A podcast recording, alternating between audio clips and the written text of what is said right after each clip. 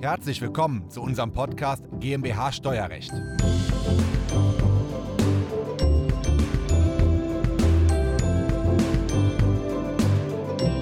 In der Politik wird aktuell nicht nur die Einführung einer Vermögenssteuer von 1 bis 5 Prozent diskutiert, sondern zusätzlich noch eine einmalige Vermögensabgabe, also eine Corona-Abgabe von bis zu 30 Prozent auf das aktuelle Vermögen. Und die Inhalte, die Gedanken dahinter der Politiker, die bespreche ich heute zu dritt hier in Köln. Diese Folge ist der Audiomitschnitt unseres YouTube-Videos. Das Video verlinken wir Ihnen in der Beschreibung. Herzlich willkommen. Mein Name ist Christoph Jun. Ich bin Steuerberater in Köln und unsere Kanzlei hat sich auf das Unternehmenssteuerrecht spezialisiert, insbesondere auf die Besteuerung von Kapitalgesellschaften. Ja, und die Anteilseigner dahinter, die fragen sich regelmäßig, was ist denn jetzt mit einer Vermögensteuer und mit einer Vermögensabgabe? Eine Vermögenssteuer soll zukünftig Jahr für Jahr erhoben werden, wahrscheinlich ab einer Million Euro Vermögen, ein Prozent. Dazu haben wir bereits einige Videos gemacht, die verlinke ich Ihnen hier oben. Ja, und zusätzlich wird in der Politik auch diskutiert eine Vermögensabgabe einmalig. Und hierfür habe ich heute zwei Gäste bei mir in Köln. Professor Dr. Dr. Olaf Gierhake, ein äh, Jurist und Steuerrechtler aus äh, Liechtenstein, der sich insbesondere mit dem Thema Liechtensteinische Stiftung, Vermögenssicherung beschäftigt und in dem Bereich auch viel forscht und viel berät. Mhm. Und Herr Dr. Harald Maser, Wirtschaftsprüfer und Steuerberater bei uns hier in Köln am Standort tätig. Und fangen wir doch direkt mal an. Vermögensabgabe, um die Corona-Ausgaben des Staates zu neutralisieren. Was hat es damit auf sich? Ja, erstmal der Unterschied zwischen Abgabe und Steuern. Verfassungsgericht hat mal gesagt, so Steuern sollten nicht mehr als 50 Prozent ausmachen.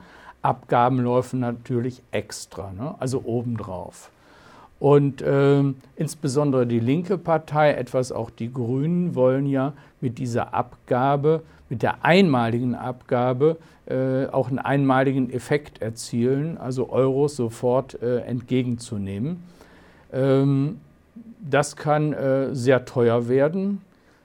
Äh, gesichert wird das möglicherweise durch Eintragung von Zwangsgrundschulden oder Zwangshypotheken im Grundbuch und die Abgabe von 30 Prozent ist, äh, ja, kann man sagen, ist sehr viel. Jetzt muss ich da mal nachfragen, Herr Dr. Maser. 30, bis zu 30 Prozent auf mein Vermögen. Wenn ich ein Unternehmen habe, ist das dann der Buchwert, ist das das Eigenkapital? Muss ich da den extrem hohen Unternehmenswert, also Jahresgewinn mal 13,75 multiplizieren?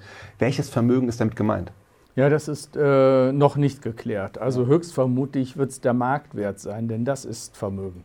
Ja, aber wenn ich dann ein Unternehmen habe, was eine Million Euro Gewinn macht, das wird nach dem Bewertungsgesetz, nach 199 mit Faktor 13,75 bewertet. Das ist also 1 Million Gewinn mal 13, das ist dann 13,75 Millionen wert. Und darauf müsste ich dann 30 Prozent, also irgendwie so 4 Millionen Euro, an den Staat einmalig überweisen, obwohl ich nur eine Million Bruttogewinn mache, äh, die ich vorher noch ausschütten muss. Das sind ja wahnsinnige Beträge, die ja zustande kommen. Ja, kaufmännisch gesehen ist das äh, nicht nachvollziehbar. Es ja. wäre nur die reine Mathematik. Ja. ja und die, äh, die äh, Mathematik aus dem Bewertungsgesetz äh, liefe hier irgendwie äh, in die falsche Richtung. Ja. Auch wenn ich Immobilienvermögen habe mit, mit 10 Millionen Euro, dann müsste ich ja Immobilien verkaufen, um da 3 Millionen Euro an den Staat zu überweisen. Also ja, unter normalen Umständen ist das kaum vorstellbar, aber ich meine, dieser, Abgabe in dieser Form wird ja auch vorgeschlagen von der Linken. Und ich gehe mal davon mhm. aus, dass es so schlimm in dieser Form dann doch nicht kommen wird, ähm, sondern dass da irgendwann die Vernunft doch, die wirtschaftliche Vernunft irgendwo sich ja. den, äh, den Weg bahnen wird. Ja. Also ich könnte mir eher vorstellen, dass es zu einer Verknüpfung kommt von Vermögensteuer und Corona-Abgabe in mhm. irgendeiner interessanten Variante. Die, die, das ist ja auch alles eine Spekulation. Dazu gibt es ja teilweise nur einen halben Satz. Genau. Ja, äh, in den, in den Programmen, in den Wahlprogrammen der Parteien und dann steht dann da 30 Prozent einmalige Vermögensabgabe. Und wir können da jetzt auch nur spekulieren. Wenn wir so ein Gesetz schreiben würden, das ist ja mal spannend. Was würden wir denn da jetzt reinschreiben? Das würde mich mal interessieren, Herr Giacke. Was würden Sie so reinschreiben in ein Vermögensabgabegesetz? Ja, zunächst mal gefällt mir das natürlich, mich nicht, mich nicht auf, die, auf die andere Seite zu setzen und zu ja. überlegen, wie man, äh, wie man jetzt noch mehr Steuersubstrat aus den Bürgern raussteckt. Ja. Aber es ist natürlich auch Teil durchaus unseres Jobs, so, auch mal spekulativ mhm. zu überlegen, wie kann man das denn machen. Mhm. Und wenn ich Gesetzgeber wäre an der Stelle, ich glaube, ich würde es eher so machen, die normale Vermögensteuer hat ja ein Problem darin, dass man einen relativ hohen Erhebungsaufwand hat. Mhm. Ja, daran ist ja auch die Vermögensteuer in den 90er Jahren zum Teil gekrankt, dass man im Grunde genommen jedes Jahr wieder feststellen musste, wie viel Vermögen habe ich denn ähm, und um da das als Bemessungsgrundlage für die Vermögensteuer zu nehmen. Das ist ein Punkt. Zweite Problem bei der normalen Vermögensteuer besteht ja darin, dass ich, wenn ich das zu der normalen Anführungsstrichen Ertragssteuerbelastung mit hinzukomme, dann komme ich ja in Größenordnungen, die äh, faktisch einen gewissen Enteignungscharakter fast schon hat, also wo man verfassungsrechtlich an seine Hürden stößt. Mhm. Ich könnte mir eher vorstellen, dass man also das kombiniert, dass man also im Prinzip eine einmalige Vermögensabgabe zwar festsetzt, sie dann aber über die Zeit belastet. Mhm. Das wäre also eine denkbare Variante, dass man sagt, also man macht zum Beispiel zum Jahresende eine Bewertung des Vermögens und macht dann eine einmalige Abgabe in Anführungsstrichen, mhm. die man dann aber über die nächsten 10, 15, 20, 30 Jahre abstottern darf. Ja, das mhm. hat also aus meiner Sicht zwei große Vorteile. Erstens muss ich das Vermögen nur einmal erheben. Ich habe nicht diesen laufenden Erhebungsaufwand. Ähm, äh, zweitens kann ich sagen, ich mache es nur einmal. Ja. ja. also es ist ja eine Abgabe, keine Steuer. Es ist etwas, Corona ist besonders teuer und ist besonders schädlich und jetzt brauchen wir mal viel Geld. Dann äh, ist das also auch verfassungsrechtlich an der Stelle weniger mhm. angreifbar. Und, ähm, und vor allen Dingen beugt es möglichen Fluchtbewegungen vor. Mhm. Ja, also wenn man jetzt sagt, man hat zum 31.12.2021 mal einen sauberen Stand und es, die Steuer wird festgesetzt, dann hilft es nichts, wenn ich dann im Januar oder im Februar wegziehe oder eine Stiftung aufsetze oder mir sonst irgendetwas überlege. Ich habe die Leute am Fliegenfänger. Mhm. Also aus, aus meiner Perspektive, wenn ich Politiker wäre, würde ich wahrscheinlich eher sowas überlegen. Das ist ein interessantes Modell. Das ist sogar gar nicht so neu. Das gab es früher schon mal, äh, Dr. Maser. Ja, das war Anfang der 50er Jahre. Da gab es eine Vermögensabgabe.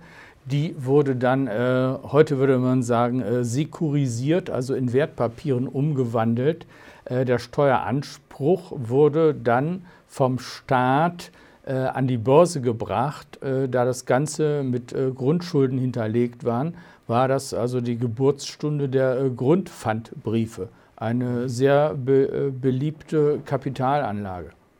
Okay, interessant. Ja. Ist auch ganz neu. Es erinnert mich auch so ein bisschen an die Erbersatzsteuer bei Stiftungen, die ja alle 30 Jahre festgesetzt wird und die man dann auch in Raten bezahlen kann als Stiftung in 30 Jahren. Ne? Ja. Da erinnert mich das dann auch so ein bisschen dran. Das heißt, es ist ja wirklich nicht komplett neu für den Gesetzgeber. Ja. Und habe so ein bisschen Angst, wie bei der Wegzugsteuer, die man ja aktuell noch Stunden lassen kann mhm. und oder in Jahresraten bezahlen muss. Und dann steht im Gesetz, naja, aber nur solange du in Deutschland wohnen bleibst oder in der EU wohnen bleibst. Und wenn du dann weiter wegziehst, wird sie sofort fällig. Damit könnte man diese, ob man ja 10, 15 oder 20 oder 30 Jahre nimmt, bei der Vermögensabgabe nimmt, das auch nochmal knüpfen, daran an, den, an, die Ansässigkeit knüpfen. Und da bringt der Staat ja immer so ein Argument wie, naja, wenn du in Deutschland bist, kann ich das besser fänden und vollstrecken, das Vermögen. Wenn du einmal ausgewandert bist, kann ich nicht mehr vollstrecken und deswegen im Zeitpunkt der Auswanderung wird es komplett fertig. Ja? Genau. Das wäre furchtbar, wenn sowas kommen würde, aber ähm, theoretisch denkbar. Ja, richtig. Hm. Okay. So viel, meine Damen, meine Herren. Reine Spekulation, muss man dazu sagen, von meiner Seite zum Thema, auch von unserer Seite zum Thema Vermögensabgabe. Herr Professor Gierhack, Herr Dr. Maser, vielen lieben Dank für Ihre Zeit. Und wir, meine Damen, meine Herren, wir sehen uns wieder im nächsten Video. Das war der Audiomitschnitt unseres YouTube-Videos. Den Link zum vollständigen Video finden Sie in der Beschreibung. Wenn Sie Fragen dazu haben oder einen Beratungstermin vereinbaren wollen, dann rufen Sie gerne bei uns in der Kanzlei einmal an. Unsere Telefonnummer ist die 0221 999 832 11. Wir freuen uns auf Ihren Anruf und wir hören uns im nächsten Podcast wieder.